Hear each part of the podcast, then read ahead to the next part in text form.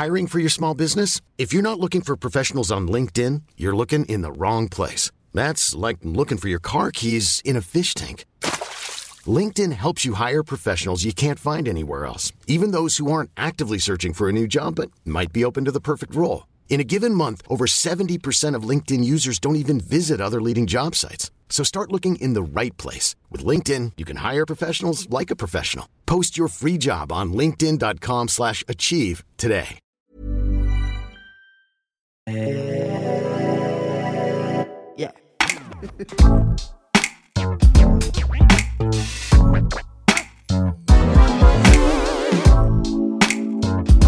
Podcast. Podcast. Salut, c'est Juliette Katz de Coucou les Girls. Bienvenue dans le podcast. Et bienvenue pour ce dernier épisode hors série de la saison. Bon, je pense que maintenant vous le savez. Chaque semaine, j'invite normalement une personne pour discuter ensemble d'un sujet de société et on en parle de façon cash. Sauf que sur ce format hors série, J'en reçois deux. Comme vous le voyez, les enregistrements se font assis par terre dans une ambiance cocooning et propice aux confidences. Le podcast, c'est votre nouvel espace de liberté dans lequel je vous donne rendez-vous chaque mardi sur toutes les plateformes de streaming audio. Ce soir, nous allons parler euh, de notre avenir et de celui de notre planète. C'est un sujet, je pense que c'est important qu'on en parle. La situation s'aggrave de jour en jour, et alors que certains débattent encore de la réalité du réchauffement climatique, d'autres font des projections alarmantes pour les années à venir. Conséquence, une partie de la population souffre d'éco-anxiété, un sentiment de fatalité fait de peur, de tristesse et de colère face à ce futur incertain. Tandis qu'une autre partie, consciente de ce qui se joue, a du mal à s'impliquer, modifier ses habitudes alimentaires, vestimentaires, faire attention à son empreinte carbone, une population qui certes s'inquiète, mais se dit à quoi bon? face à l'ampleur de la tâche. Eh bien, on va essayer de voir ce qu'on peut faire. Et pour en discuter avec moi ce soir, je reçois Jeanne et Arthur. Salut. Salut. Salut. Merci pour l'invitation. Merci à vous d'être ici, vraiment.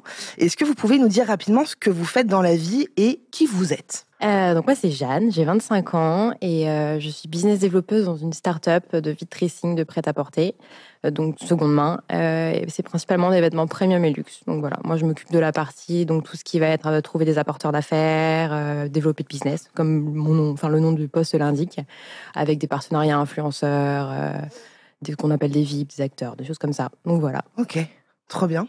Et toi? Euh, moi, je dirais que je suis un humain optimiste, euh, fan de nature, de sport et d'entrepreneuriat, ce qui m'a amené à cofonder aujourd'hui Time for the Planet, qui est un grand mouvement citoyen pour mettre euh, un petit coup de tatane au gaz à effet de serre collectivement et essayer justement de nous permettre de sortir un peu de ce sentiment d'impuissance face au dérèglement climatique, de donner des leviers d'action pour que chacun puisse aller plus loin et démultiplier son rayon d'action concrètement, mais on en parlera peut-être. Oui, tout à fait. Euh, alors, dans la tradition de ce podcast, afin de mieux vous connaître, ce sont quatre petites questions que je pose à tous mes invités. On va commencer par toi, Arthur. Si tu devais décrire ta personnalité en trois mots. Curieux, enthousiaste et gentil. Ok. Et toi? Bah, je vais copier. Je suis curieuse, généreuse aussi Ouais. et sociable. D'accord. C'est bien que vous êtes, euh, vous êtes rapide, hein, parce qu'il y en a qui galèrent à trouver des, des, des mots ou des, des. Ouais, des. Voilà. Si on n'a pas dit Un euh, peu comme à l'entretien espiègle, euh, Ouais, Ouais. radin.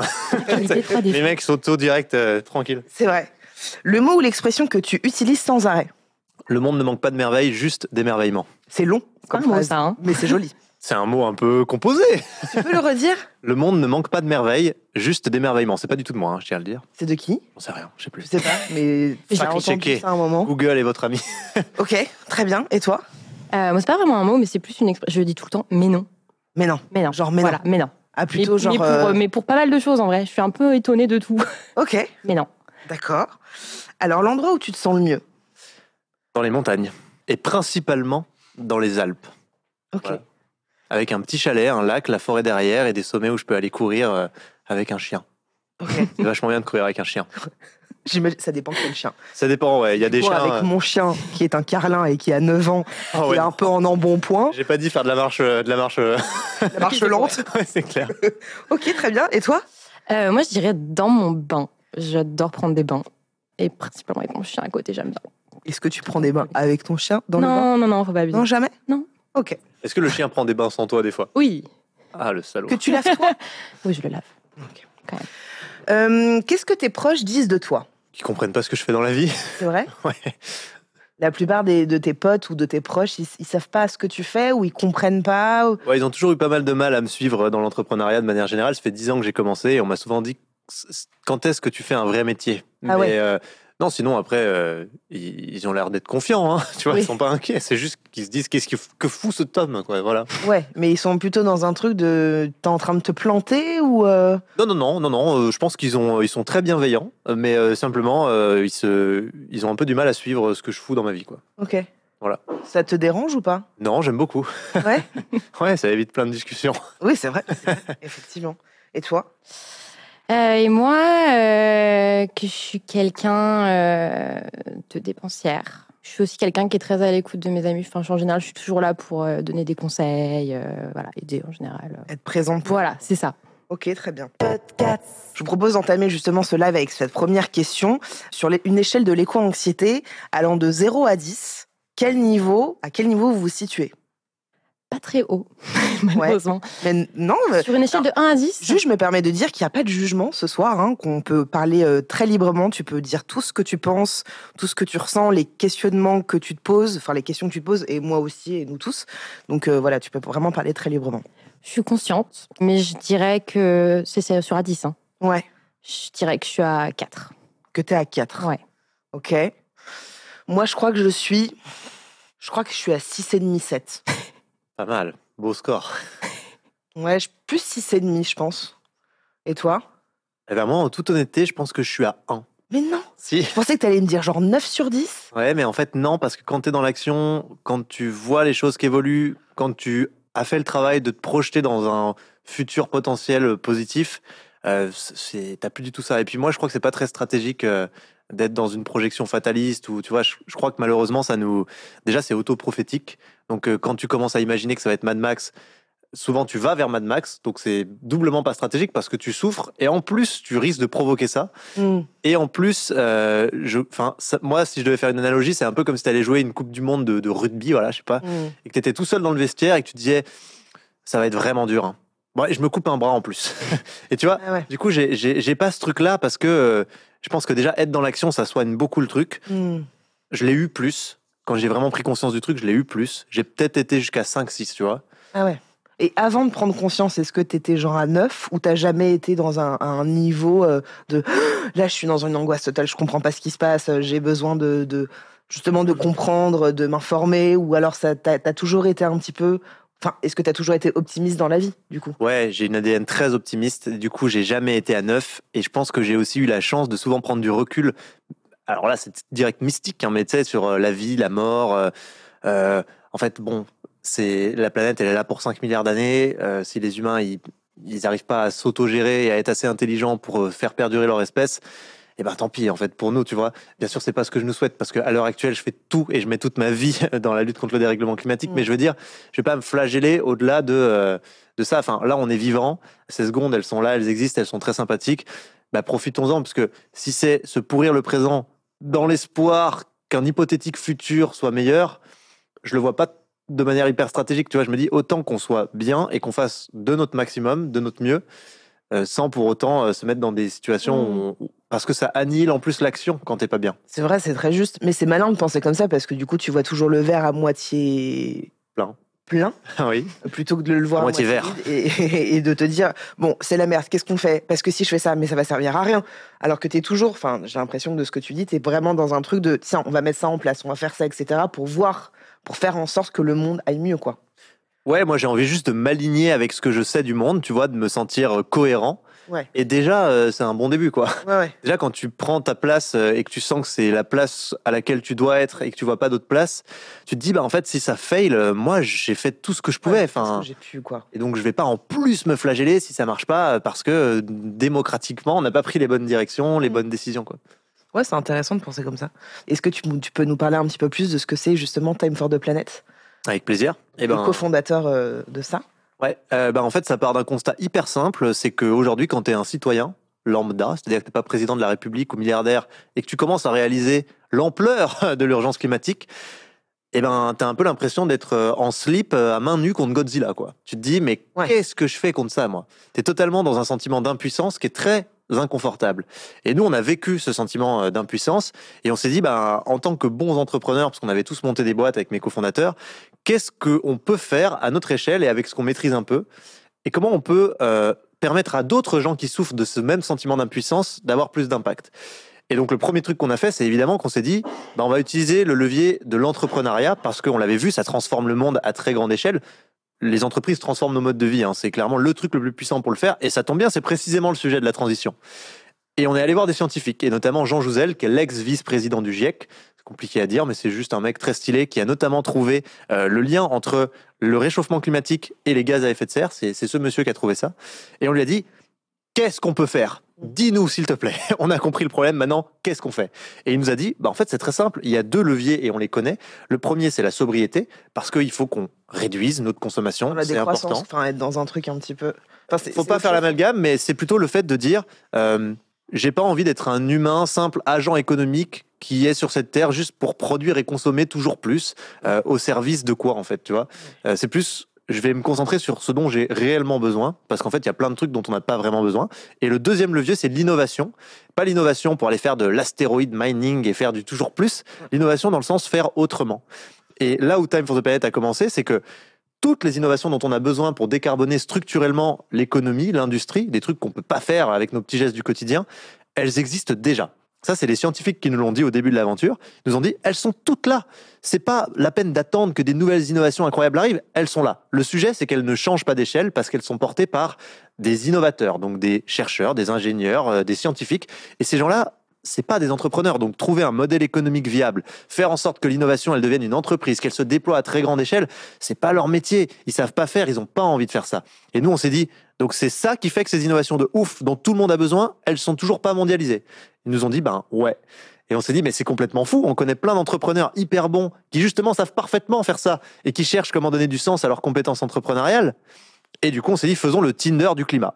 Allons matcher d'un côté ces innovations à impact avec de l'autre des entrepreneurs chevronnés et faisons-le tous ensemble avec toutes les personnes qui se disent bah moi je fais déjà des petits gestes, je fais déjà un peu des trucs, mais j'ai envie d'aller plus loin, j'ai envie de participer à la décarbonation plus structurelle, donc je vais contribuer à Time for the Planet, devenir associé, donc tout le monde peut devenir associé du mouvement Time for the Planet et nous aider à faire émerger ces innovations qu'on met en open source et tout le modèle est pensé pour que les gens viennent non pas chercher de la rentabilité financière, gagner de l'argent, mais des dividendes climat, c'est-à-dire les tonnes de gaz à effet de serre qu'ils ont permis d'empêcher, en fait, grâce à leur argent, grâce à leur implication dans Time.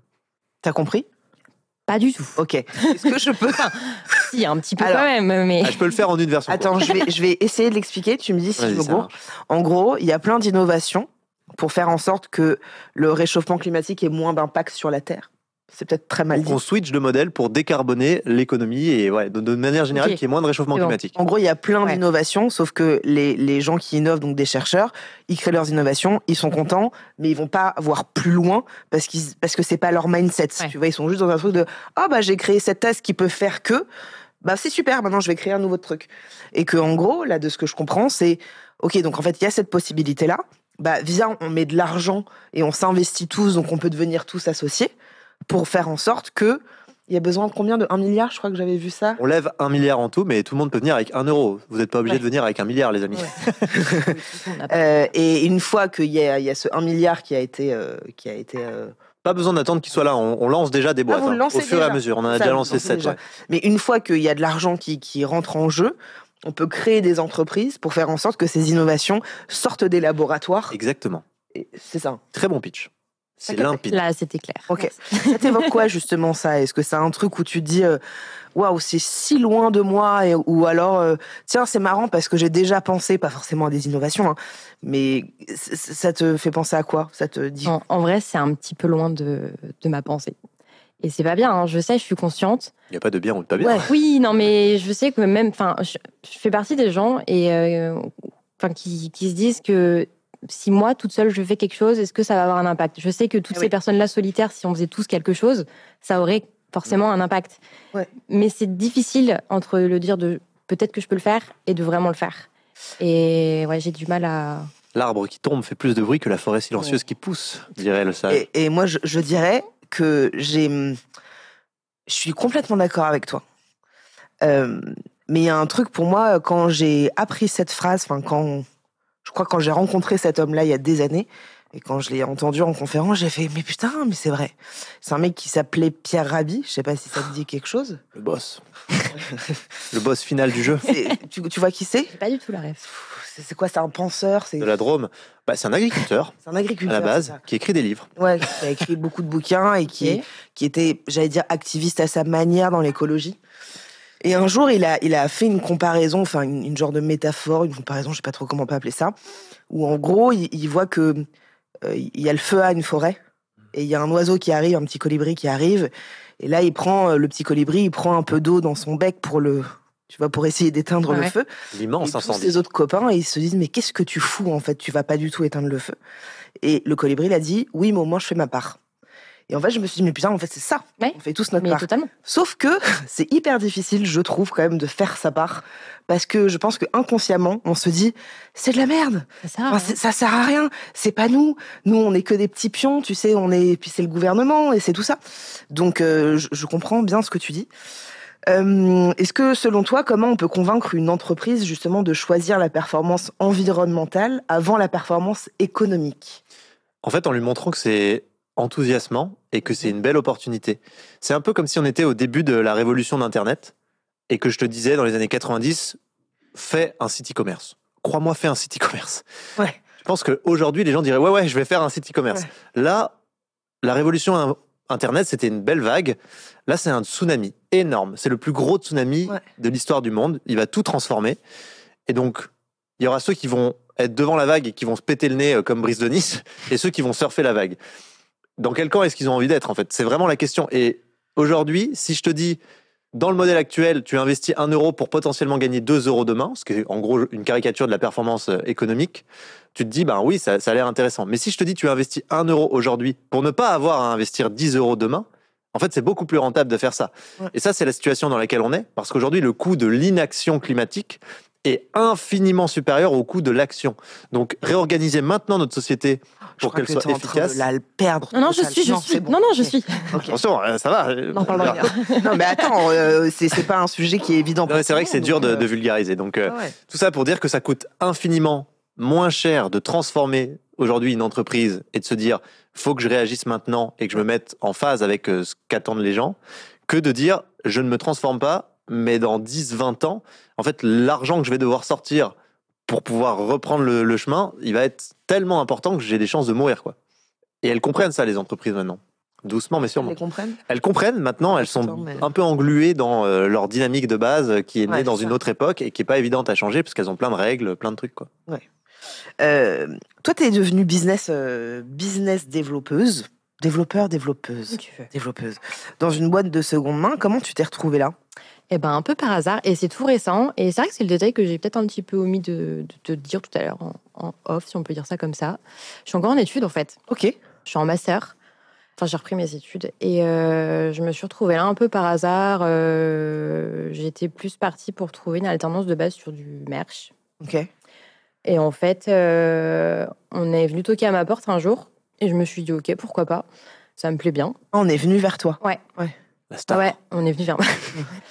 Et donc, me voilà euh, chez dans la boîte dans laquelle je suis depuis euh, septembre. Ok. Donc, c'est tout frais. Ok. Et, et justement, euh, toi, tu, tu, tu, nous expliquais un petit peu en off que tu travailles justement dans, une, dans un site de seconde main, mais que tu es, à, es à fond. T'achètes de la fast fashion. Ouais. C'est ton paradoxe. Est-ce que tu culpabilises de ça ou franchement, bof? Bof. Bof. Enfin, un peu plus maintenant, surtout depuis que j'y suis, parce que je sais que ça a un impact énorme. Ouais. Mais c'est vrai que ça m'empêche pas d'acheter, quoi. C'est quoi ton rapport à l'écologie? Est-ce que c'est juste de la pensée? Est-ce que c'est pas de pensée? Est-ce que c'est des choses que tu mets en place même si c'est juste trier tes déchets? Est-ce ou, pas? Non mais t'inquiète, il y a aucun jugement, hein, vraiment. en vrai, je suis pas très sélectif, c'est pas bien. Mais euh, ça m'arrive de le faire, mais en vrai, euh, poubelle, euh, Ok. Donc, euh, je sais que le souci commence là. Après, mon rapport à l'écologie, c'est vrai que des fois, j'ai des pensées, en fait. Mais c'est vrai que ça m'empêche pas non plus de ne pas faire ma part des choses, en fait. J'ai un peu de mal. Donc, tu te dis, parfois, il y a des moments de conscience où tu dis Ah, putain, là, ce que je fais, c'est pas ouf. Et puis, tu passes à autre chose. Ouais, c'est ça. Comme Un peu comme si je, je costais le truc. Ouais. Déjà, c'est bien de, de le dire et de l'assumer parce que je pense que plein de gens se reconnaissent là-dedans et Ouais. c'est cool, tu vois, Ouais. euh, de prendre le truc comme il est, de dire bah voilà, on en est là. enfin, c'est chouette plutôt que de faker d'être euh, écolo alors que tu vois, c'est pas le cas. Moi, je trouve que c'est trop important qu'on sorte du délire de compter les bons points et d'être dans la pureté militante Ouais. qui ne fait pas trop avancer. Donc, euh, bien, Aussi, euh, on installe un bon contexte. Ouais, et puis, et puis je trouve aussi, il y a aussi un autre pan, c'est que quand on n'est pas du tout justement dans une démarche écologique, mais genre pas du tout, du tout, les gens peuvent être très culpabilisants aussi, en genre, ah putain, tu fais, tu tries pas tes déchets, Mm. et même ça, tu fais pas ça, quoi. Il y a un truc, tu vois, un sentiment de trait d'égoïsme très fort, ce qui s'entend, qui s'entend un petit peu, mais je, je trouve ça pas évident. euh, et je te remercie de l'assumer ce truc-là parce que tu vois, je pense qu'on est, il y a beaucoup de gens qui vont écouter ce podcast qui, qui sont comme toi, mais juste qui ont du mal à assumer ça parce que c'est franchement c'est pas facile je trouve en 2022 de se dire en fait j'achète de la fast fashion et en fait je fais ça. Moi mon rapport à l'écologie il est très ambivalent. Il est très très ambivalent. Moi je mon papa euh, il a été producteur de dans la musique et dans la pub il a arrêté et puis il s'est mis à fond dans l'écologie il a travaillé énormément avec Cyril Dion euh, il a travaillé euh, il est très impliqué là-dedans euh, émotionnellement et physiquement. Enfin, c'est vraiment un sujet qui l'importe beaucoup. C'est drôle, Et- c'est souvent les enfants qui font prendre conscience aux parents. Toi, c'est l'inverse, quoi. Ouais, Original. c'est c'est l'inverse. Et, et d'ailleurs, Big up au papa, alors. Hein Big up au papa. ouais. D'ailleurs, c'est marrant parce que pendant un temps, il, il essayait, mais je pense que j'étais pas prête du tout. Il essayait de, de faire un peu de l'appel du pied, genre mais ça, tu veux pas faire ça? Je faisais oh vraiment, tu me fais chier parce que j'étais pas du tout dans ces réflexions-là. Et en fait, là où je, je suis un peu dans un paradoxe, c'est que je suis au courant de plein de choses, enfin de plein de choses. Je suis au courant de certaines choses. Il y a des choses que je mets en place. Euh, typiquement, la fast fashion, j'évite. Parfois, je le fais. Genre, j'ai jamais commandé sur Chine, par exemple, parce que là, je me suis dit, là, c'est vraiment ma limite. Mais en même temps, Chine ou Zara, c'est un peu la même chose. Mais j'évite. C'est encore un autre level des portes de l'enfer, Chine. Ouais, c'est ça. Non, mais tu vois, moi qui, qui, qui suis pas toute mince, c'est pas évident, tu vois, genre de la fripe, c'est, ça peut être galère et tout, enfin bref. Mais il y, a des- il y a des endroits où euh, moi je commande vachement sur Amazon et je me déteste à chaque fois. Vraiment, je me dis, mais, mais je, Surtout quand t'as le prime. Ouais. Non, mais vraiment, je me déteste. hein. Je me dis tout ça, et on en parlait, on, on s'est dit avec mon mec il y a pas longtemps. On s'est dit en fait, on veut de l'efficacité, de la rapidité, au lieu de descendre dans ton bricorama ou je ne sais quoi. Tu sais, t'as- ce truc de d'avoir tout tout de suite, et je trouve que ça, ça a tué le game vraiment énormément. Donc à chaque fois, je me, je m'en veux énormément. Je m'en veux de plein de trucs. Mais je vois que je fais pas grand chose pour changer. Sauf que là, typiquement, on va déménager, on va partir donc euh, vivre en Drôme, et on a un composteur euh, dans, dans, dans le jardin, et genre, ça m'excite de ouf. C'est trop bizarre, tu vois. Ah ouais, c'est bizarre, ouais. Non, mais ça m'excite de ouf parce que je me dis, ah putain, je vais composter, je vais, je vais trier mes déchets, je vais machin et tout. euh, euh, et ça me fait chier de penser comme ça. J'essaie d'ach- j'essaie d'acheter bio au maximum, j'essaye de. euh, mais tu vois, voilà, je trouve qu'il y a un vrai paradoxe qui se, qui se pose euh, pour la majorité des gens. Il y a les gens qui s'en battent un peu les couilles, et il y en a d'autres qui sont effectivement comme moi dans un truc de Ah, je suis au courant, mais euh, je culpabilise de ouf, mais je fais pas grand chose. Je fais un peu, mais pas grand chose. Et euh, voilà. Tu Toi, te, sens, tu te sens en dissonance? ah, je, je me sens dans l'ambivalence totale. Hmm. Et c'est très chiant parce que je vois qu'avec mon fils, je suis vachement écolo. C'est-à-dire que mais c'est bête de penser comme ça, euh, mais parce que je veux le mieux pour lui. Mais je, je pourrais me dire la même chose pour moi. hein. Mais euh, c'est toujours plus Un difficile. bon argument. Euh, mais j'essaye de, de lui acheter du coton bio, de lui faire à manger moi-même, de plus acheter de petits pots, ou alors quand c'est fait, que ce soit bio.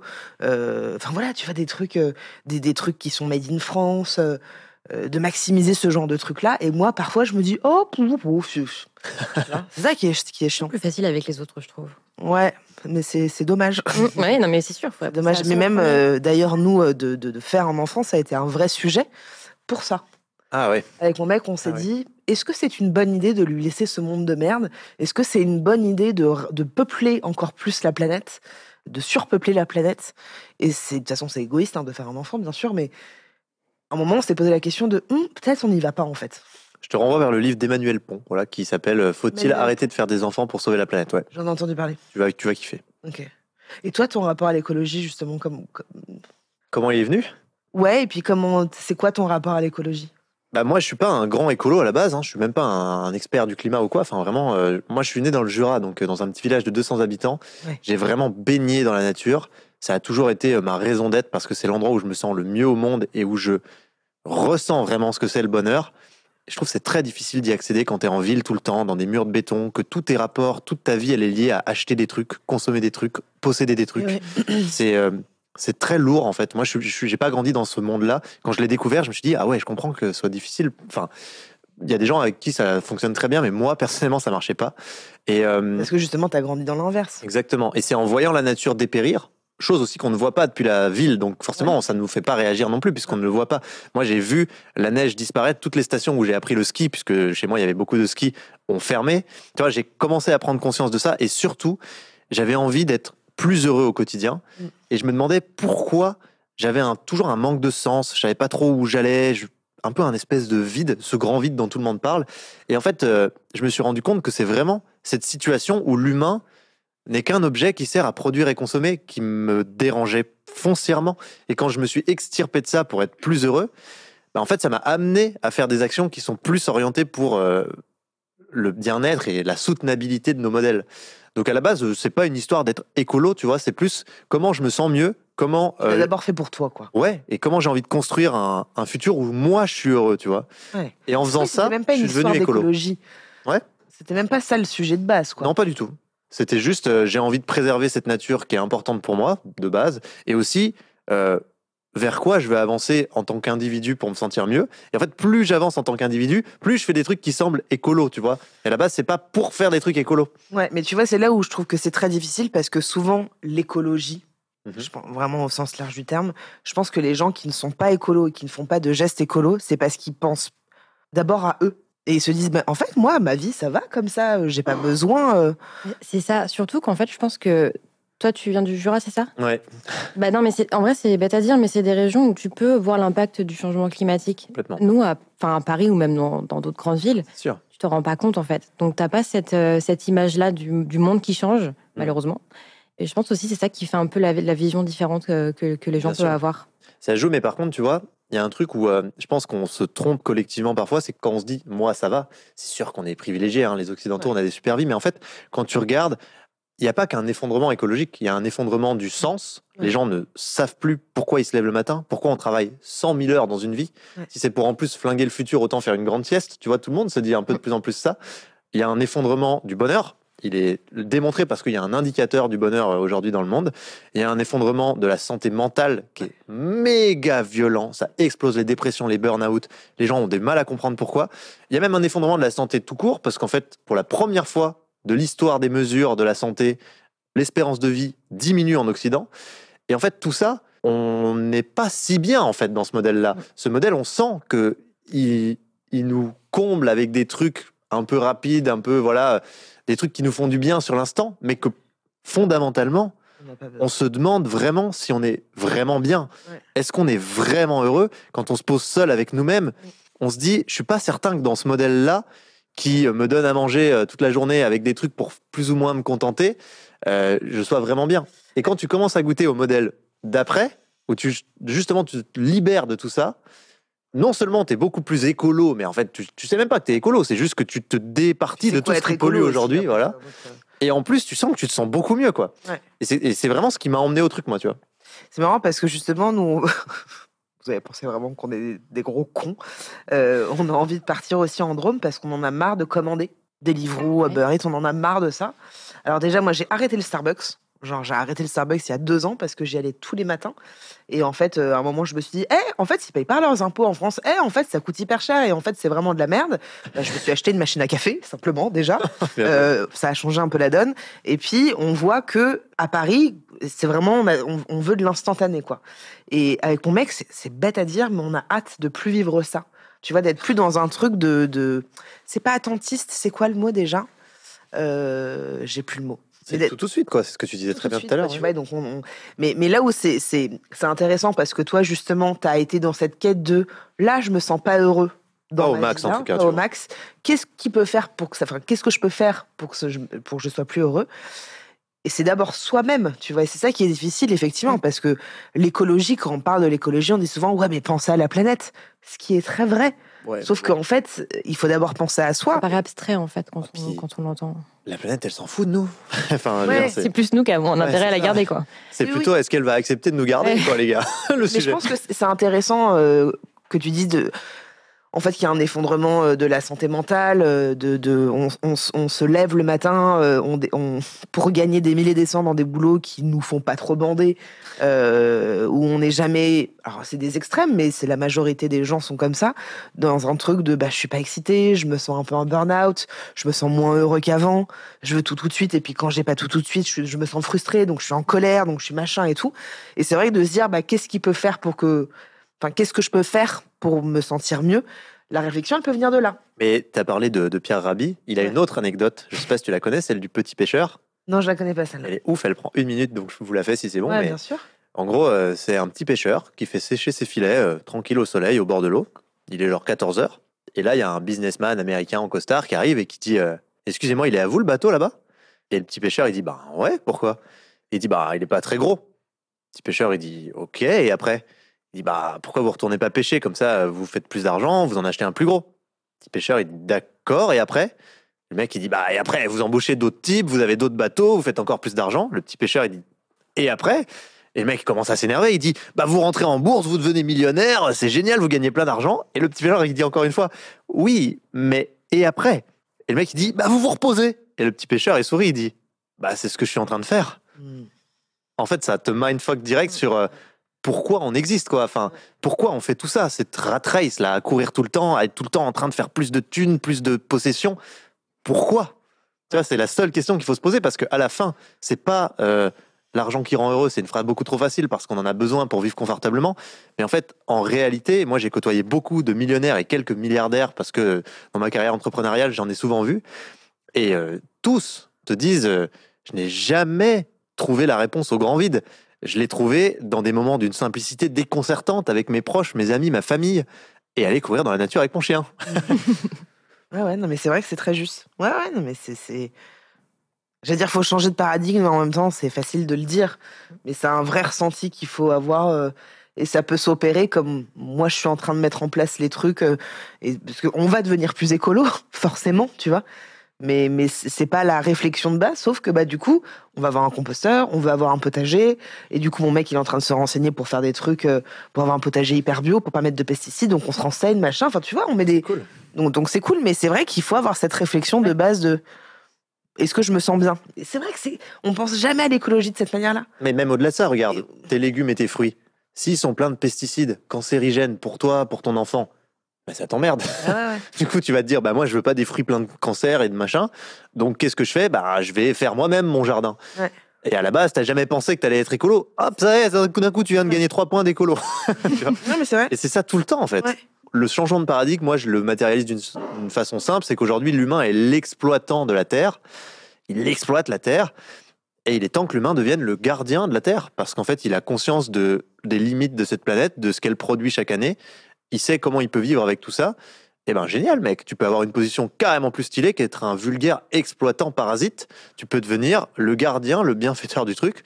Moi, j'aimerais bien qu'on change et qu'on aille vers ça, parce que je trouve que ça serait cool. Est-ce que vos parents, ils étaient euh, où ils sont?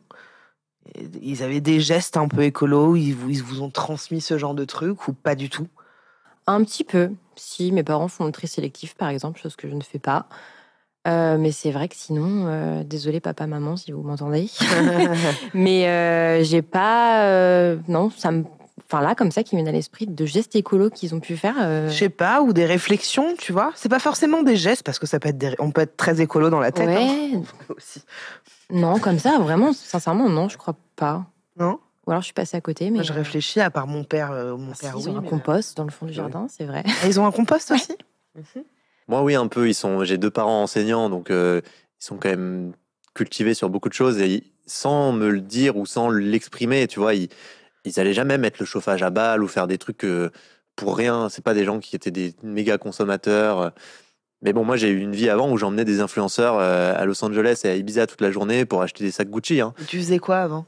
Euh, je créais des communautés en ligne, j'en faisais des médias et j'ai eu géré un réseau social américain euh, qui avait une centaine de millions d'utilisateurs. Et donc, on emmenait des influenceurs dans le cadre de ce média euh, un peu partout. Quoi. Tu peux pas dire comment il s'appelle? Si, il s'appelle Thriller. Mais voilà, c'était un. Ah, d'accord.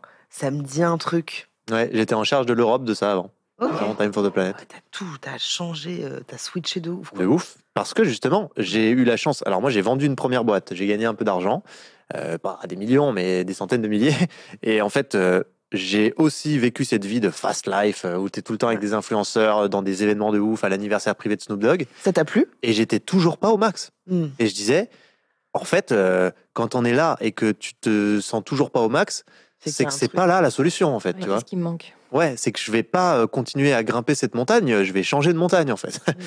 Et euh, vraiment, c'est ce que j'ai fait quoi, parce que je me suis dit, ben mec, j'ai de l'argent, j'ai, euh, je je suis tout le temps avec des stars, tu vois, et euh, c'est un truc tous mes potes ils disent, waouh, trop cool. Ouais. Et moi, je suis là genre, ouais, mais en fait, c'est toujours pas mes moments où je me sens vraiment bien quoi. Et vraiment, c'est de là que ça naît pour moi. hein. Ah, c'est fou. Hein. C'est pas facile d'avoir cette réflexion en vrai. hein. Je pense que c'est facile de l'avoir, mais je pense que c'est pas facile de la reconnaître. Ce qui est une nuance pour moi. C'est c'est facile de se dire est-ce que je suis heureux, heureuse dans mon Non, dans métier? là ouais, mais c'était plus de se dire que ça vient de, ce- de ce côté-là, enfin, de côté écolo. euh, Enfin, pour moi, je, me, enfin, je sais que je me dis si jamais un jour ça va pas ou je, me sens pas bien entre guillemets dans ma vie, je sais pas si je vais remettre ce côté euh, écologie, impact sur la planète. euh, Mais en fait, ce, qui, ce que dit Arthur, et, je trouve que c'est hyper juste, c'est qu'en fait, il a pas du tout pensé à ça. C'est juste qu'il Ouais, s'est dit, vrai. en fait, je me retrouve pas là-dedans. Et moi, j'ai envie de quoi? J'ai envie que la nature, elle soit belle parce qu'en fait, j'ai j'ai vécu là-dedans toute ma vie. Mm. Et que bah du coup, c'est ça qui me plaît, c'est ça où je me sens en lien. Enfin, je le vulgarise un petit peu, mais Tu une très bonne vulgarisatrice. c'est super. euh, et, et du coup, tu vois, c'est ça qui l'a. Regarde, moi, tu vois, je suis une influenceuse en vrai. Tu vois, je, je fais.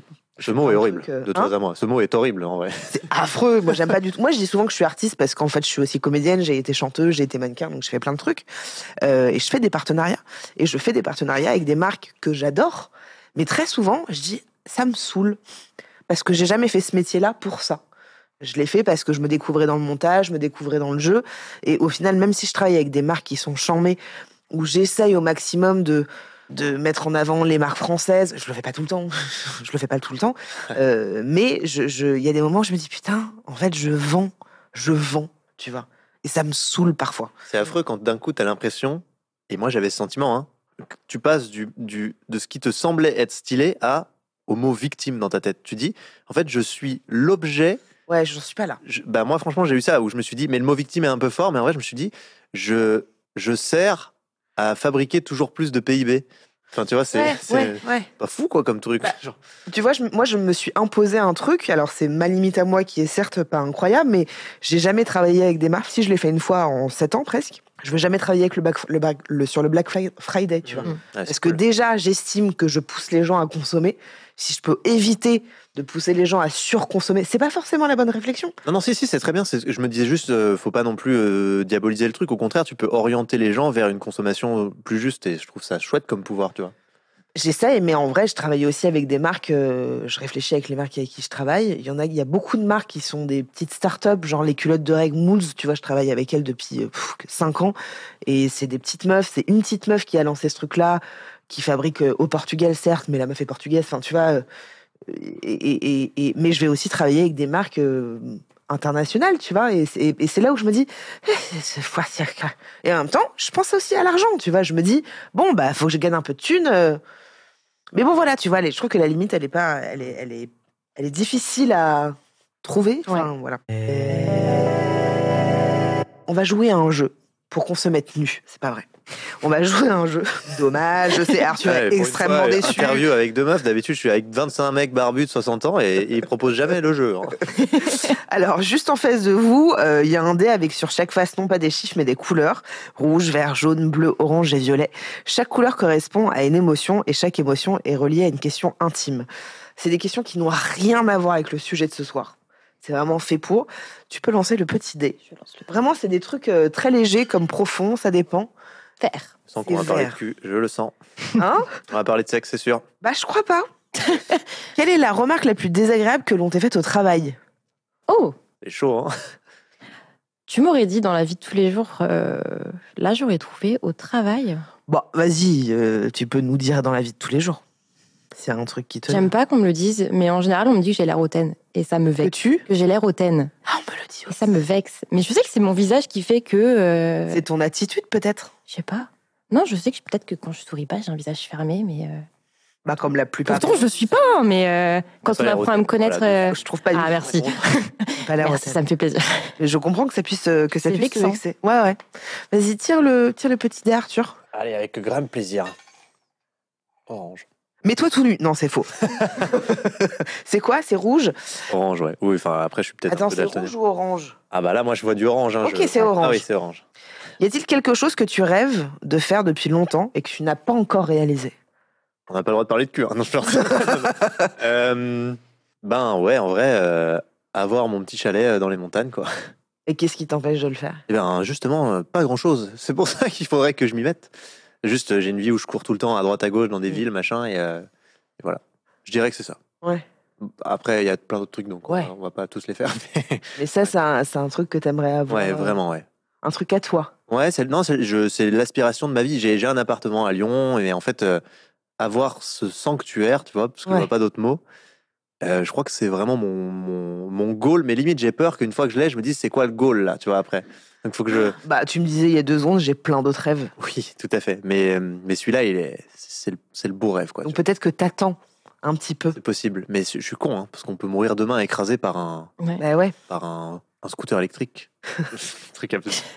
Mais surtout qu'en plus, euh, demain, peut-être que tu peux l'avoir et tu peux en faire un, Oui. un lieu. Mais je vais le faire, c'est enfin, ouais. sais rien, tu vois. Tout à fait, d'ailleurs, ça sera probablement ce que je vais faire. Tu sais qu'à la place de Time, à la base, j'avais pensé à faire un truc qui s'appellerait Bonheur et Bonheur. Ok. Et je me disais, je vais inviter des gens influents, pas des influenceurs, mais des politiques et des gens influents qui ont des Ah ouais. communautés, qui sont des artistes. Et je vais euh, les sensibiliser au sujet, euh, au sujet de l'urgence de faire une transition, mais de manière sympa, tu vois, cool, dans un environnement où ils vont venir se reposer. Et je me disais, c'est pas mal en termes d'impact, tu Ouais. vois, sans trop le savoir. C'est c'est une bonne idée. Tu peux retirer le dé une nouvelle fois. Alors, faut pas que ce soit la même couleur. C'est bon. C'est quoi? C'est bleu. C'est bleu, bleu, bleu. Elle a triché comme les gens qui jettent le dé sur 6 et tu sais, ils le lâchent. Exactement. Genre 6 genre, C'est ça. Je connais pas les questions. Alors, ta maison a brûlé et tout ce que tu possèdes a pris feu. Si tu as l'occasion de pouvoir récupérer une seule chose intacte, laquelle ce serait? Mon chien. Alors, c'est pas une chose. Pas une chose. Une chose. Ça fait vraiment beaucoup de peine pour lui. Mais si ça devait être un objet, C'est dur, hein, en Ouais. objet. C'est franchement dur. Réfléchissons. si je devais sauver un objet.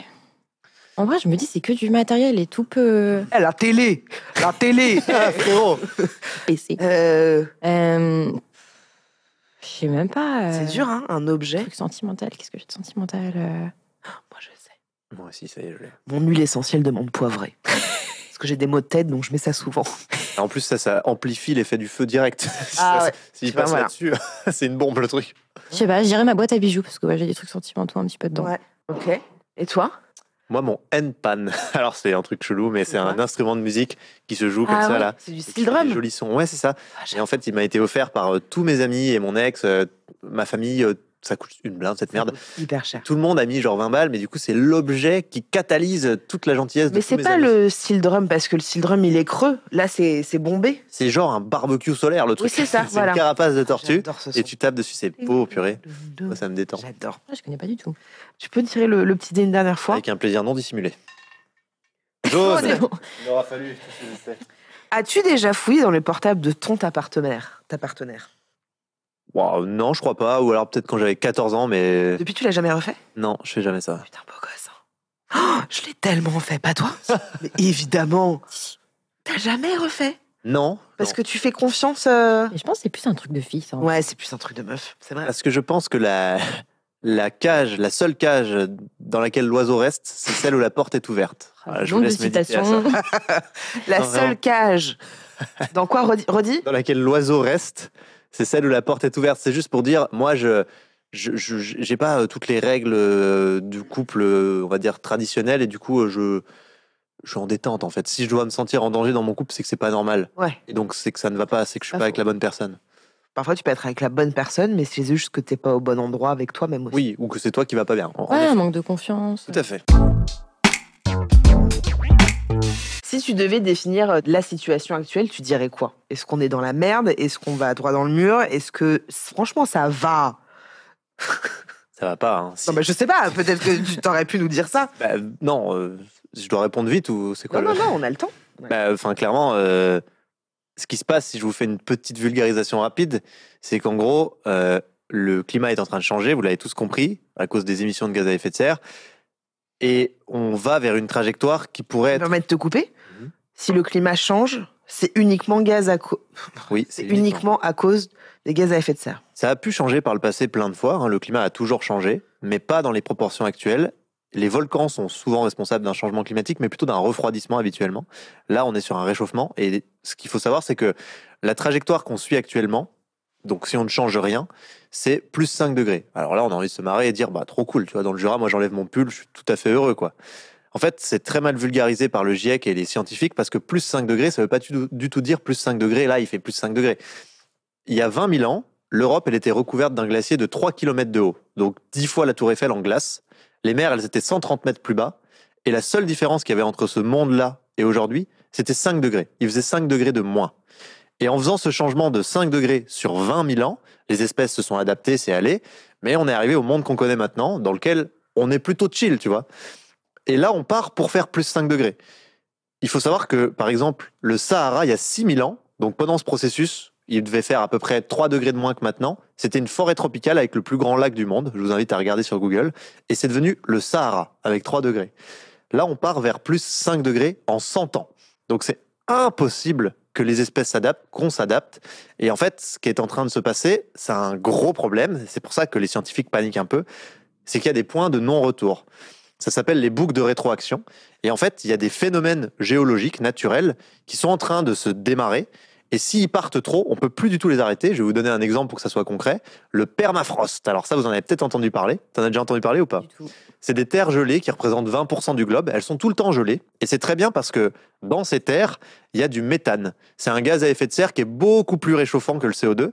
Et ce méthane, aujourd'hui, le permafrost est en train de fondre. Donc, c'était pas prévu qu'il fonde. C'est la première fois qu'il fond.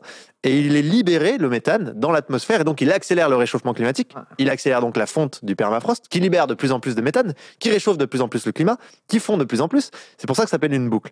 Il y a 20 boucles comme ça, qui sont des énormes phénomènes géologiques. Et si elles partent trop, au-delà de plus 2 degrés, c'est pour ça que tout le monde s'est chauffé sur les 2 degrés, en fait, on ne sait pas du tout quelle dérive climatique on va se prendre, et ça sera incontrôlable. On pourra faire toutes les danses de la pluie qu'on veut, toutes les salsas, ça sera pas rattrapable en fait. Quand tu dis les plus 5 degrés, est-ce que tu arrives à estimer une temporalité euh, là-dedans?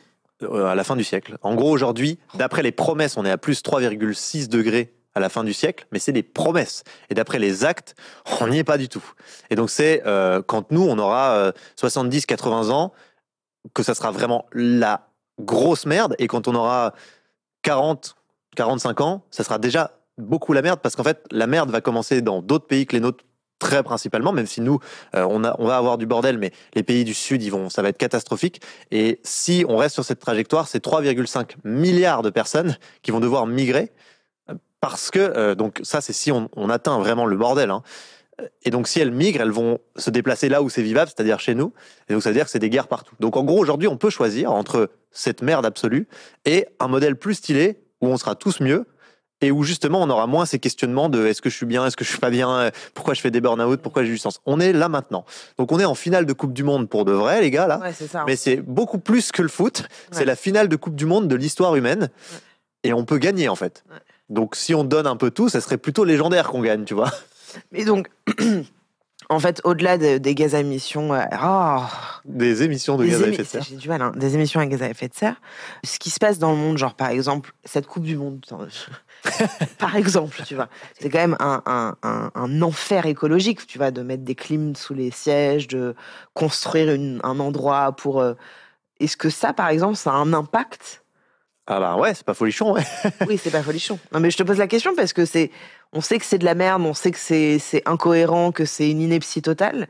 Mais en quoi concrètement, au-delà des gens qui meurent, qui travaillent et qui meurent et machin, et c'est déjà beaucoup trop d'ailleurs, qu'est- qu'est-ce que ça crée? Bah, en fait, euh, ce qui est simple, c'est que par exemple, tu parles des clims. dès que tu creuses le truc, tu te rends compte que tout crée du bordel. Par exemple, les clims, elles sont faites avec des gaz HFC. Je vous parlé des détails, mais c'est des gaz des milliers de fois plus réchauffants que le CO2. Et chaque fois qu'on allume une clim, on fout ça dans l'atmosphère. Et juste les clims dans le monde, c'est l'équivalent de tous les avions en termes de réchauffement climatique. Ah ouais. Hmm. Et en fait, il y a des trucs comme ça partout, les gars. Mais tu vois, avec Time for the Planet, on a investi dans des mecs qui ont fait une, un système de production de froid qui n'utilise plus du tout ces gaz. C'est que de l'eau en circuit fermé. C'est aussi puissant, mais il n'y a plus de gaz à effet de serre. Donc tu vois, il y a plein de trucs stylés en fait, il y a plein de solutions. Mais il faut qu'on s'occupe de les faire grandir et, et que on repense notre façon d'habiter le monde parce que ça suffira pas juste de déployer des nouveaux types de clim. Si on continue de fonctionner comme on a toujours fonctionné, on foutra tout en l'air à la fin, même avec des clims super bien. Ça te parle tout ça? Qu'est-ce que Ouais, moi j'ai une question. Qu'est-ce que tu peux conseiller du coup, par exemple pour moi qui ai du mal à entreprendre des choses pour améliorer entre guillemets le climat ou d'autres choses? À ma petite échelle, qu'est-ce que je peux faire euh, déjà pour commencer dans entre, enfin, entre guillemets euh... Eh ben déjà, ce que tu fais maintenant, être vachement courageuse et dire bah moi je suis pas au top, euh, comment je peux m'intéresser au truc? Franchement, bravo, c'est chouette, tu vois. Enfin, et je pense que te dire, je vais essayer de comprendre.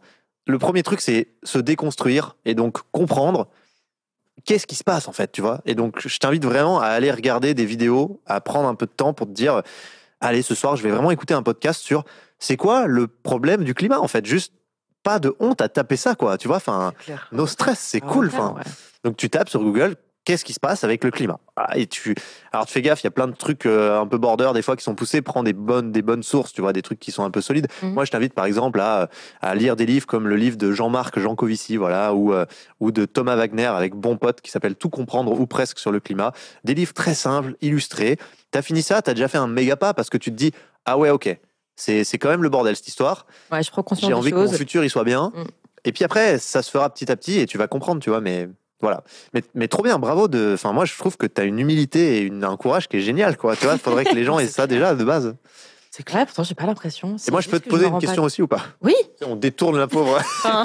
non, non, mais bien sûr. C'est intéressant en vrai, du coup. C'est euh, qu'est-ce qui fait que tu ne t'y intéresses pas aujourd'hui? Est-ce que c'est que tu te dis ça va être chiant?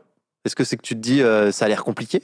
Est-ce que c'est que tu te dis euh, c'est que des fous furieux en Sarwell qui, qui gueulent dans la rue Non, en vrai, je pense plus que je trouve que c'est compliqué. Enfin, ça m'a l'air compliqué. Mmh. En vrai, je sais même. C'est ce que je te. Enfin, du coup, en te posant ma question, c'est juste, je sais pas par où commencer, quoi faire. Qu'est-ce que je peux faire à mon échelle? Euh, Enfin, c'est c'est vraiment abstrait en fait pour moi. C'est trop intéressant parce que je pense que la plupart des écolos ne réalisent pas que 99,9% des gens sont dans cette situation et disent. Et nous, on fait de l'entre-soi. Tu sais, on se parle de trucs qu'on connaît déjà mmh. et on se panique dans un truc qu'on connaît déjà. Donc, c'est pas très utile. Et c'est chouette, bah, en effet, euh, intéressant. Je pense qu'il faut vraiment que justement le monde du marketing, de la communication, des réseaux sociaux arrive à s'emparer de ça. Mm. D'ailleurs, nous, on organise un énorme truc euh, avec tous les influenceurs français. Euh, je t'inviterai, puisque tu te qualifies comme influenceuse et puis parce que tu es sympa.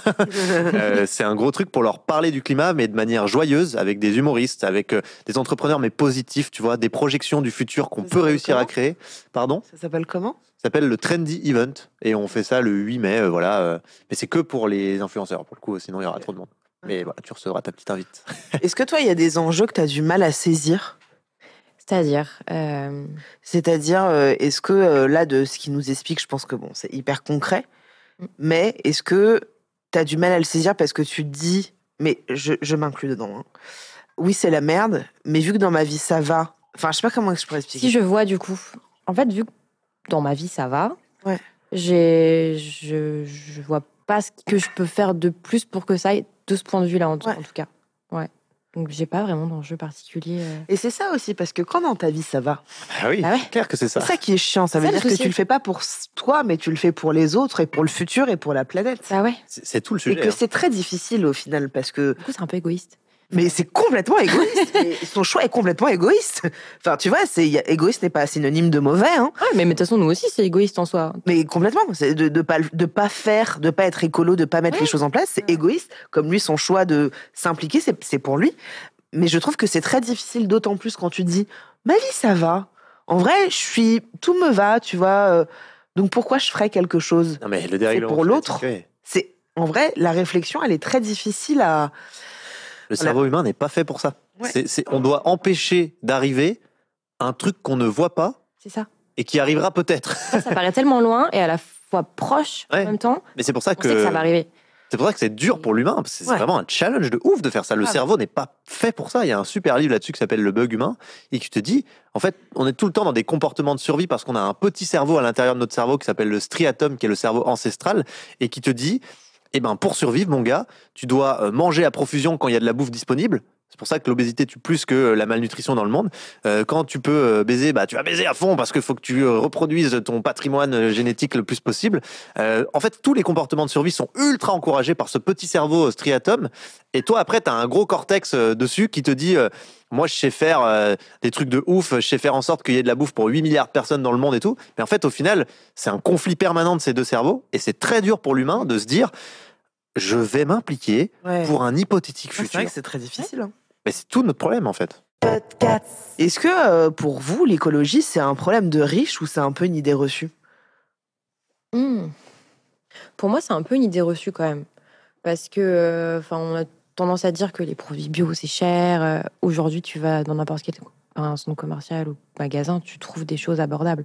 Et après, c'est une histoire de comment tu gères ton argent aussi. Est-ce que tu as envie de, te, enfin, de, de mettre ton argent dans des choses de qualité? Un peu comme les vêtements, du coup? Euh, quand tu achètes de la fast fashion, c'est un peu ça. Enfin, c'est plus ce, ce mouvement de se dire, il me, c'est c'est comme tu disais tout à l'heure, cette envie de Tout tout de suite de tout tout de suite, qui fait que du coup, tu achètes pas cher parce que tu as envie de quelque chose. Alors qu'il suffirait juste de repenser la chose et, et de se dire peut-être que je peux acheter de meilleure qualité et du coup du bio, par exemple. Non, j'ai pas fait.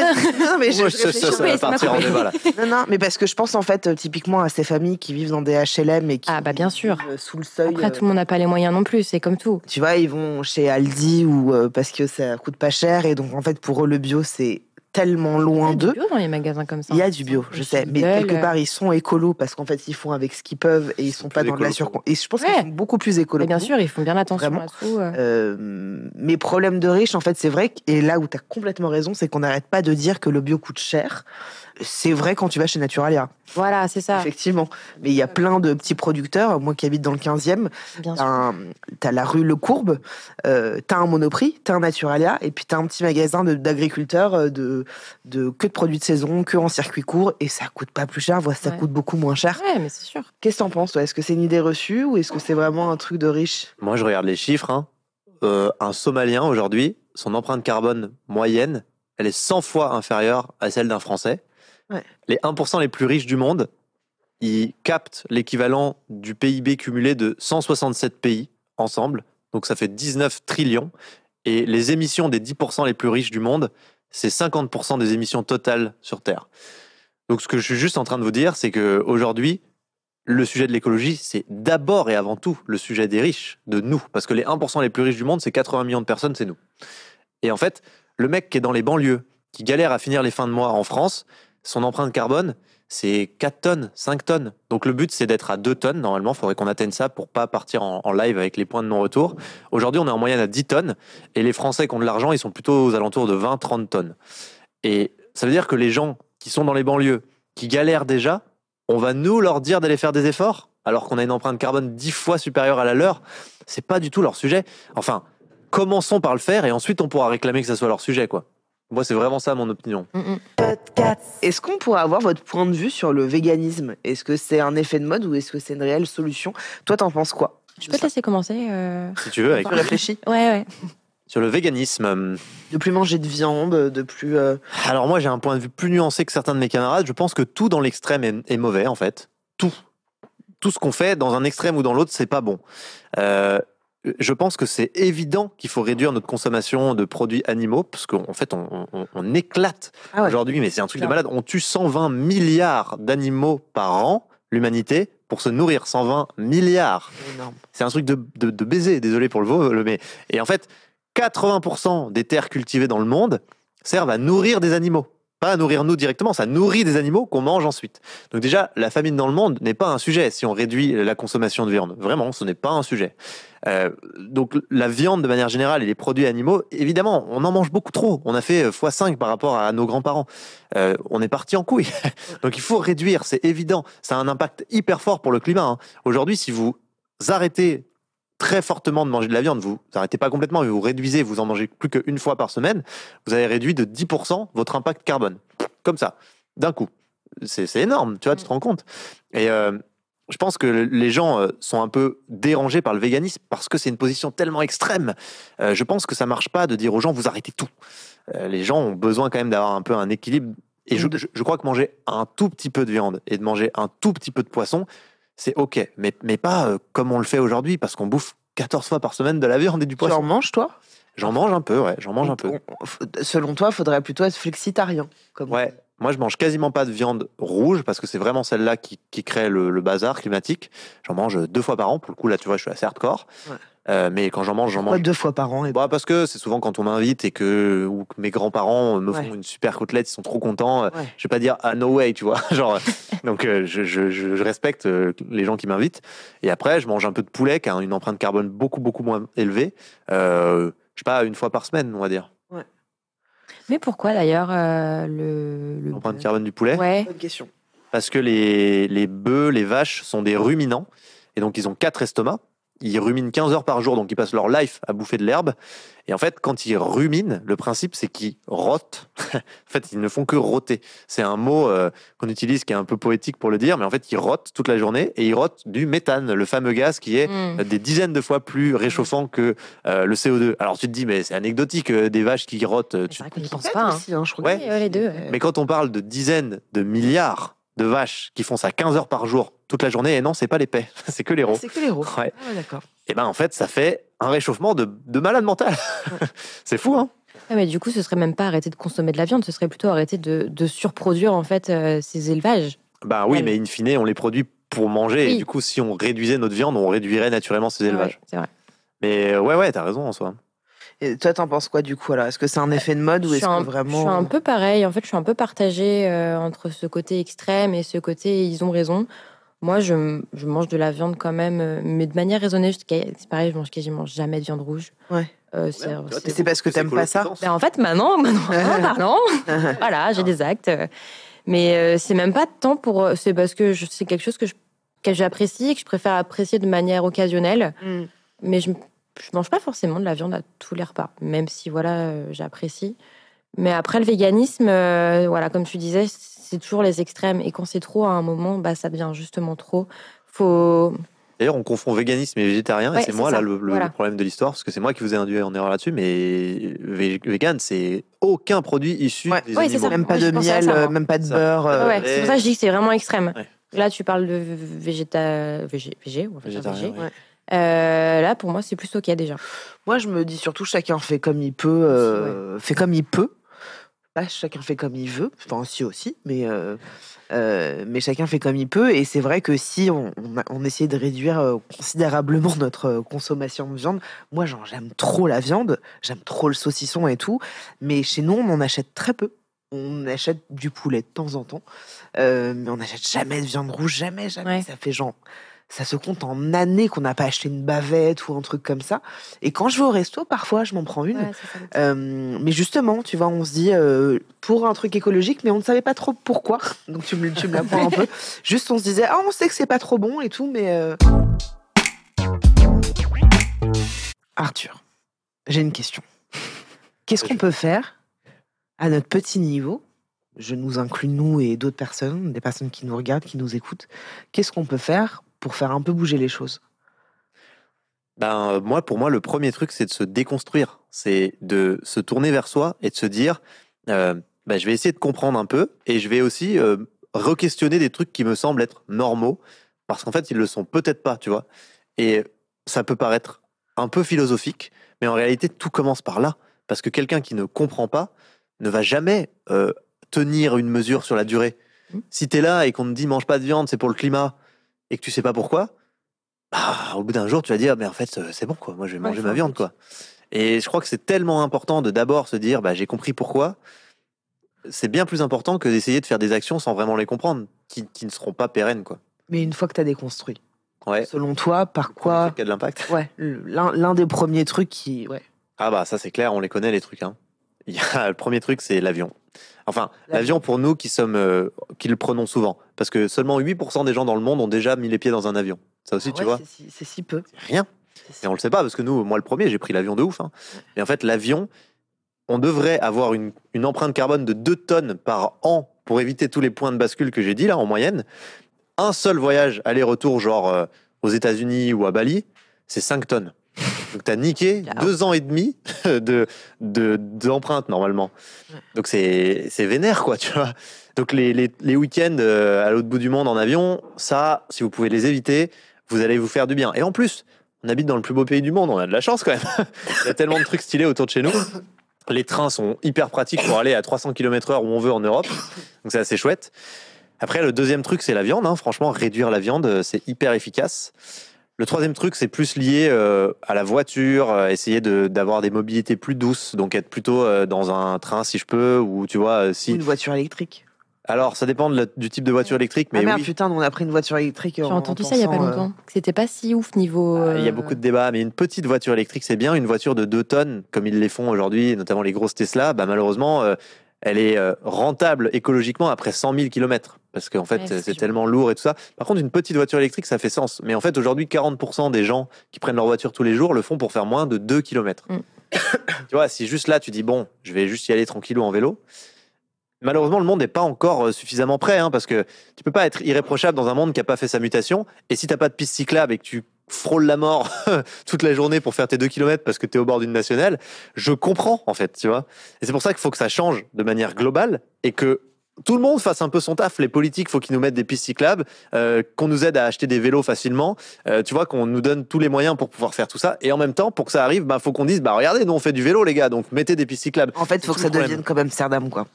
C'est trop bien Amsterdam, j'y étais tout ce week-end. euh, ils l'ont fait parce qu'ils avaient des accidents de voiture. Et ils ont dit, on va arrêter les voitures. Tout le monde a dit, lol. C'est ouf, ouais. Bah lol, voilà.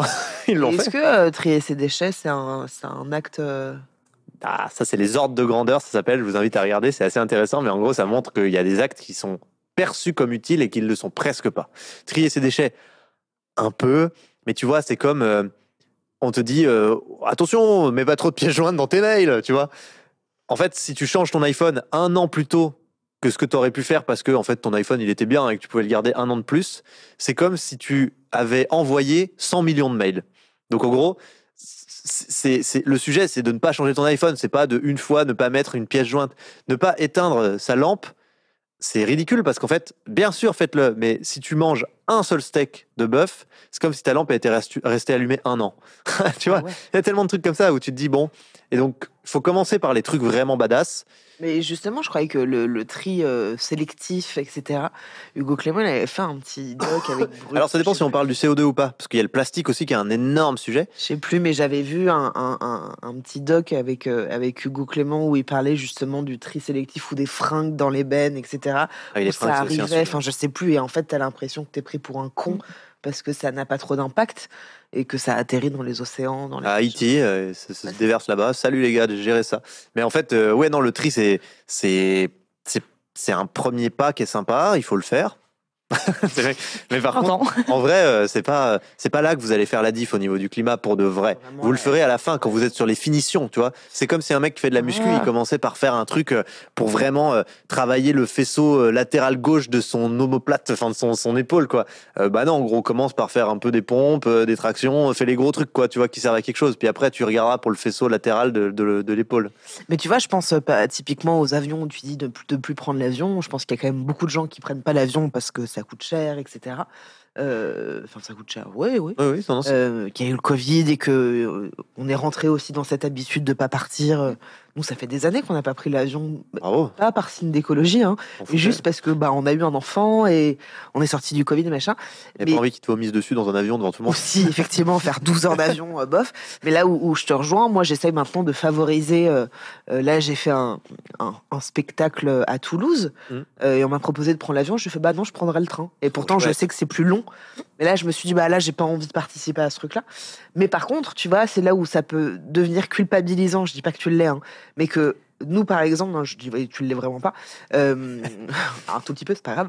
Euh, non, non, je De toute façon, vous êtes tous des enculés. mais- c'est tous ces gros connards. Bande de pollueurs. Euh, mais par exemple, tu vas prendre l'avion si tu veux faire.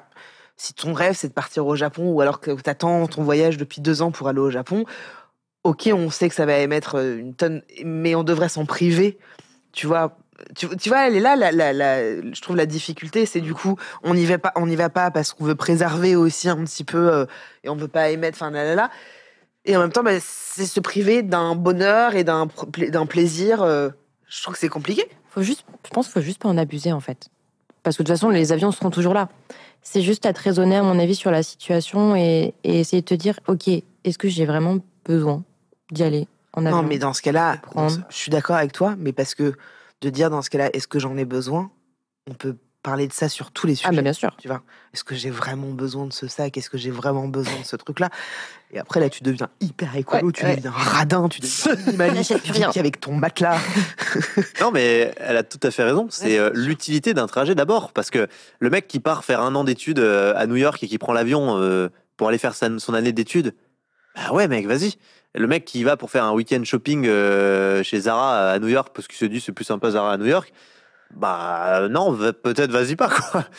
Mais tu vois, il y a aussi des trucs que moi j'ai déconstruits encore pour revenir sur le début, mais que je trouvais intéressant, c'est que typiquement, pourquoi on a tant besoin d'aller loin en avion, de, se prendre une espèce de shoot là, de, tu vois, de bonheur comme on l'appelle euh, à l'autre bout du monde et tout- tous les panneaux des trucs d'avion, ils nous disent waouh, regarde cette magnifique plage de sable blanc et tout. euh. Bah, c'est aussi parce que toute l'année, euh, on attend, euh, toute la journée on attend le soir, toute la semaine on attend le week-end, toute l'année on attend les vacances. On taffe comme des chiens tout le temps. On a tellement besoin d'un moment, d'une soupape de décompression qu'il faut qu'on parte tellement loin pour, pour avoir l'impression de ouais, j'ai vraiment profité de mes vacances, tu vois. Mais la réalité, c'est comme si un mec, il mangeait que de la merde toute l'année. Et une semaine, il dit, je fais un jeûne, je mange rien pendant une semaine. Ouais. Bah non, mec, mange équilibré toute l'année, tu vois. Et en fait, nous, il faut qu'on réapprenne à vivre autrement et à avoir d'autres modes de vie qui feront qu'en fait, on n'en aura rien à branler de partir le plus loin possible en avion, le plus, tu Toi, vois. tu voyages plus. euh, Si, de ouf, je fais que ça. Mais moi, je voyage par contre que en train. ouais, je prends mon tu temps. Fais, tu fais plus des voyages pour aller euh, à- au Mexique, euh, à Bali. euh. Non, mais en fait, je me rends compte que j'ai déjà tellement pas visité la France et l'Europe. Enfin, j'hallucine. En fait, je me suis dit, mais Mais tu le fais pas dans de la privation, tu le fais avec plaisir en fait. Ouais, moi, ça a commencé parce que je, je voulais skier beaucoup. J'adore le ski, le ski de fond notamment, et que j'avais une empreinte de port parce que j'étais à Lyon et je C'est faisais. bizarre, le ski de fond, il a quand même des goûts Ouais. particuliers. Mm. Ouais, non, mais je suis un mec étrange. J'ai grandi dans le Jura. C'était soit Ouais, tu ouais, meurs, soit ouais, tu fais ouais, du ski t'as de fond. d'autres qualités, c'est pas J'avais pas, grave. j'avais pas le choix, moi, les gars. Et du coup, euh, je me rappelle que je me disais, putain, je dois faire des allers-retours plusieurs fois par semaine pour aller faire du ski depuis Lyon avec ma bagnole, si ça le fait pas.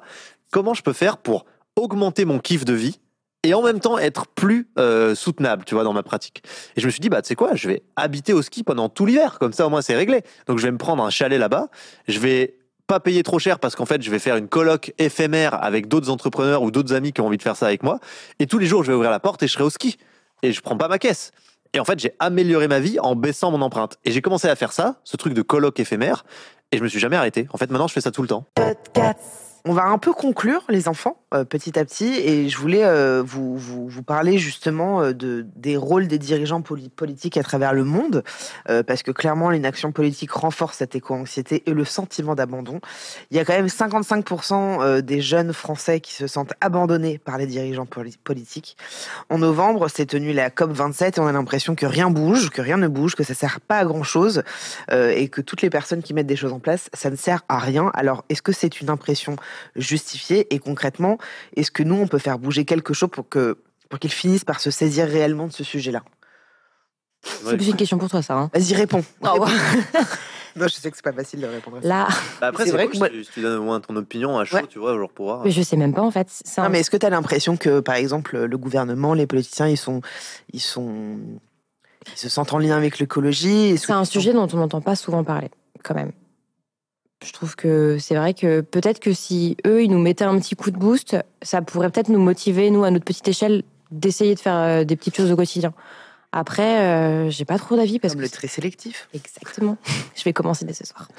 Oh, stylé. Hein. Très bien. Il faut bien commencer à prendre des décisions. Mais non, je sais pas. euh, Non, je suis un peu neutre sur le sujet parce que, comme je vous ai dit au début, moi, jusqu'à aujourd'hui, j'avais un recul un peu par rapport à tout ça. Donc c'est vrai que je m'intéresse pas non plus à 100% euh, sur ce qui peut ressortir au niveau de la politique aussi. Moi, je déteste la politique. Vraiment, c'est un truc qui ne m'a jamais intéressé. Je me suis toujours euh, sentie apolitique, un petit peu. Euh, je vais voter par euh, principe et parfois je vote blanc d'ailleurs, même si ça ne sert à rien. Mais, euh, enfin, ça sert à oui, ça ne sert à Ça rien. sert malheureusement à rien, c'est pas compté, c'est horrible. Voilà. Euh, moi, j'ai vraiment l'impression, et pourtant je n'ai pas la télé, j'écoute pas la radio, euh, parce que j'ai fait le choix de pas avoir trop de, de négativité dans tout ça. J'ai l'impression qu'ils s'en battent les couilles. Mais vraiment, j'ai vraiment l'impression qu'ils en ont rien à foutre. Et qu'il y a des petites choses qui sont mises en place, ou alors qui vont être mises en place. Mais j'ai l'impression que c'est le, le dernier, euh, Le dernier des soucis. Hein. le dernier cadet de leurs soucis, le dernier souci de leur cadet. Le dernier cadet de leurs soucis. Le dernier cadet de leurs de soucis, je crois. Ouais. Tu m'as mis doute. Qu'est-ce que t'en penses?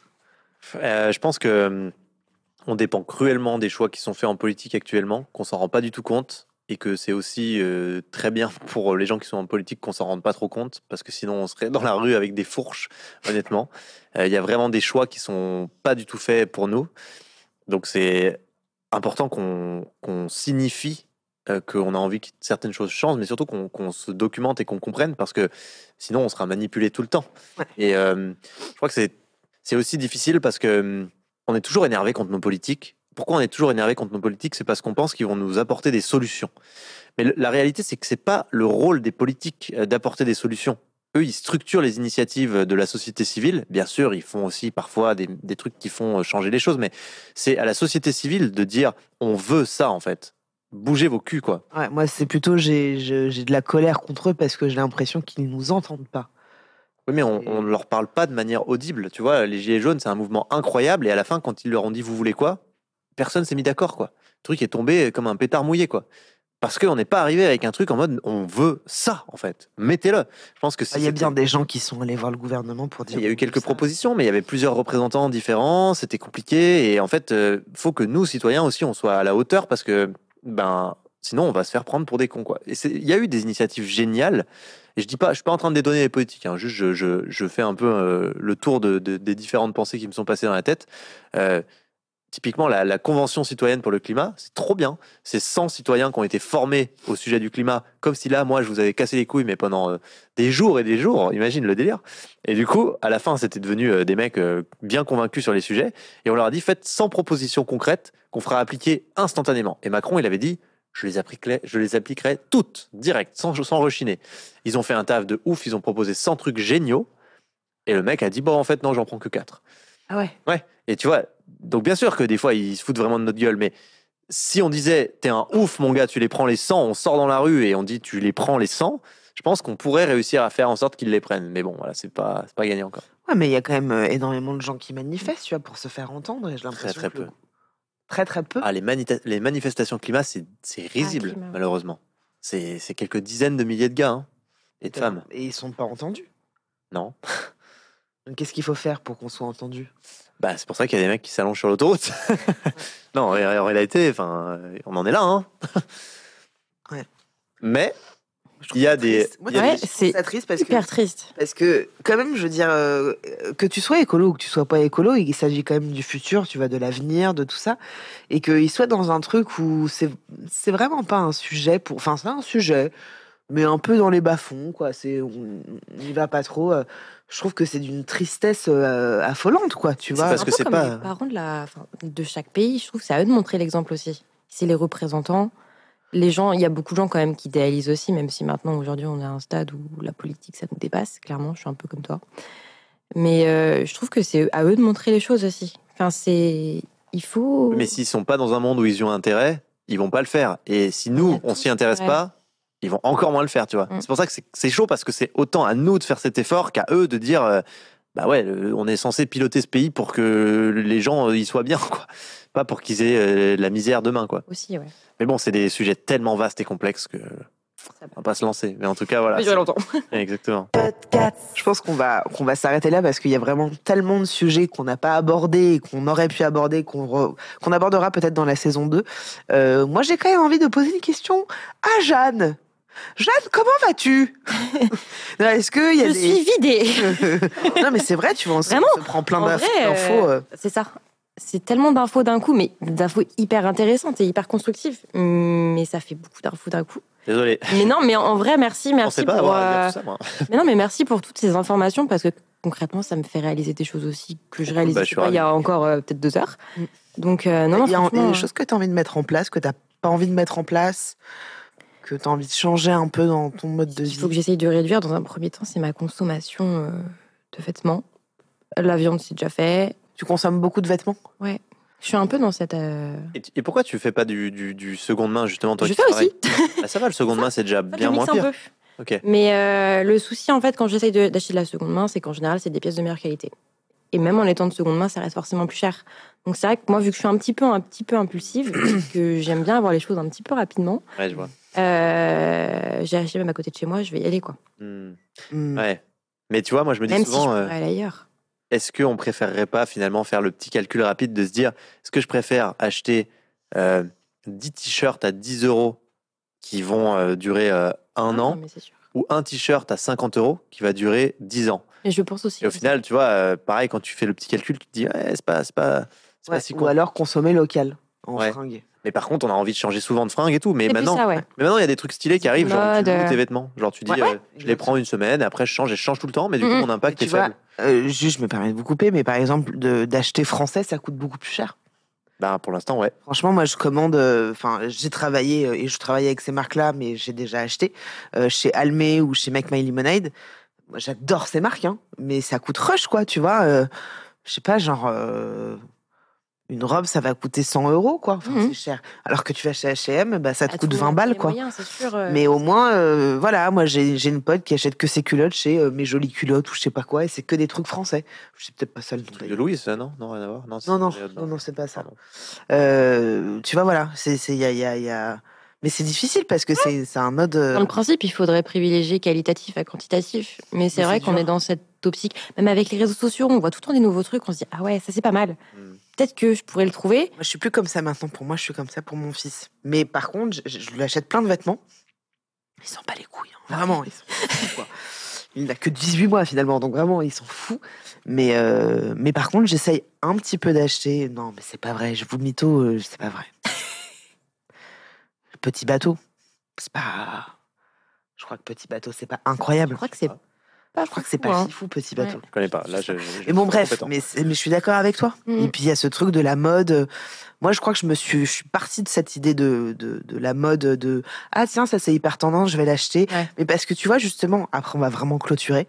euh, mais justement la notion de la mode, je l'ai réalisée là en faisant une interview pour un média où en fait je disais pour moi maintenant. Je, je mets plus autant d'importance dans la fringue qu'avant. Mhm. Avant, j'y mettais vachement d'importance parce qu'il y avait une notion de la valeur pour moi. Hmm. Tu vois, de j'ai envie de montrer ça aux gens, euh, l'apparence que je vais Ouais, donner, c'est ça. Alors que maintenant, bah, j'ai envie de me sentir confortable et puis c'est ça qui prime. Et donc, si, c'est- genre, ça, c'est très confortable, c'est joli en même temps. Euh, c'est un truc que j'ai depuis de Asos, mais que j'ai depuis 8 ans. Tu vois Donc, c'est mauvaise qualité, quoi. Ouais, ouais, c'est clean. Mais, mais, c'est, mais je l'ai depuis longtemps. Et donc, je pense que le, le- d'être aussi dans une réflexion de OK, en fait, les tendances, elles bougent tout le temps. Ouais. Et donc, en fait, cette mode de, je sais pas, du crop top, je Éphémère. n'importe quoi, bah, ça va durer deux mois. Donc, je vais dépenser euh, 90 balles dans cinq crop tops, mais dans deux, trois mois, ce sera fini. Tu vois, c'est, c'est, c'est des réflexions. Ouais, à- non, mais c'est sûr, faut réussir à raisonner comme ça. Et Mais c'est pas évident. hein. c'est un travail sur soi à faire, de toute façon. Mais comme sur tout, de toute façon. Mais je suis contente que ça t'ait, euh, que ça t'ait ouvert les yeux sur certains trucs. Et, euh, et moi aussi. Donc, je te remercie. Bah, ravi, parce que moi aussi. En vrai de vrai, j'ai vachement mieux compris certaines. euh, euh, parce que moi, je suis trop souvent avec euh, les gens Ouais. de- du game écologie. Et malheureusement, parce que avant, je l'étais très peu. Mais plus tu y es, plus tu y es. Ouais. Et, euh, et j'oublie parfois que, en fait, ben ouais. les gens sont des gens bien, ils essayent juste de vivre leur vie du mieux qu'ils peuvent. Et c'est pas qu'ils veulent pas et qu'ils veulent que la terre brûle, c'est juste qu'ils n'ont pas forcément bien compris des trucs, quoi. Voilà, normal. Et puis, comme, comme ce qu'on disait tout à l'heure, on pense d'abord à soi souvent avant de penser à l'autre. Et c'est pas forcément négatif, mais c'est juste, du coup, penser à soi. euh, Il y a plein de manières de penser à soi. Mm. Comme ta manière à toi et comme la tienne. Mhm. Et il y en a pas une qui est mieux qu'une autre. Bon, il y a la mienne, bien sûr. Mais euh, non, non, mais globalement, euh, c'est, tout ça ne, sont que des choix égoïstes et il n'y a pas de problème. Enfin, c'est pas que des choix égoïstes. Bon, vous m'avez compris. Mais l'égoïsme, Ouais. c'est l'altruisme. C'est Ouais. le pire. C'est Ouais, que c'est ça. plus t'es- tu penses à toi et tu t'occupes de toi, plus tu es quelqu'un qui va faire du bien aux autres et tu vas aider les autres Mm. parce que tu seras équilibré, tu seras heureux. Donc, euh, Alors ça dépend de quel type d'égoïsme, mais voilà, dans, le, dans celui dont on parle, je pense que c'est Ouais. pas grave, il n'y a pas de problème. C'est la fin de ce live, les amis. Merci à tous pour votre participation. Merci Arthur et merci Jeanne. Vous avez été très animés par ce sujet et je trouve ça génial euh, qu'on puisse parler de tout ça euh, hyper librement. Merci d'être venus partager vos points de vue sur ce sujet à tous les deux. On pourrait discuter encore deux heures de plus là-dessus sans problème, mais bon, faut bien que ce live se termine un jour, n'est-ce pas? N'oubliez pas de vous abonner au podcast. Vous pouvez également me suivre sur Insta et sur Twitch, bien sûr, sur YouTube et sur OnlyFans. C'est faux, j'ai pas de OnlyFans, les copains. Mime, rendez-vous sur Mime. Rendez-vous sur Mime, j'ai pas de mime les copains. Comme ça, lorsque le prochain hors-série fera son retour, vous serez les premiers au courant et ça c'est cool. Encore merci vraiment, bonne soirée à toutes et à tous. Je vous donne rendez-vous la semaine prochaine, même studio, même micro pour le dernier épisode de la saison dans lequel je recevrai mon mec où nous allons parler tromperie dans le couple. Allez, je vous embrasse. Gros bisous. Ciao. Salut. Merci et au revoir. Et merci. merci pour l'invitation. Voilà. Merci. Podcast. Podcast.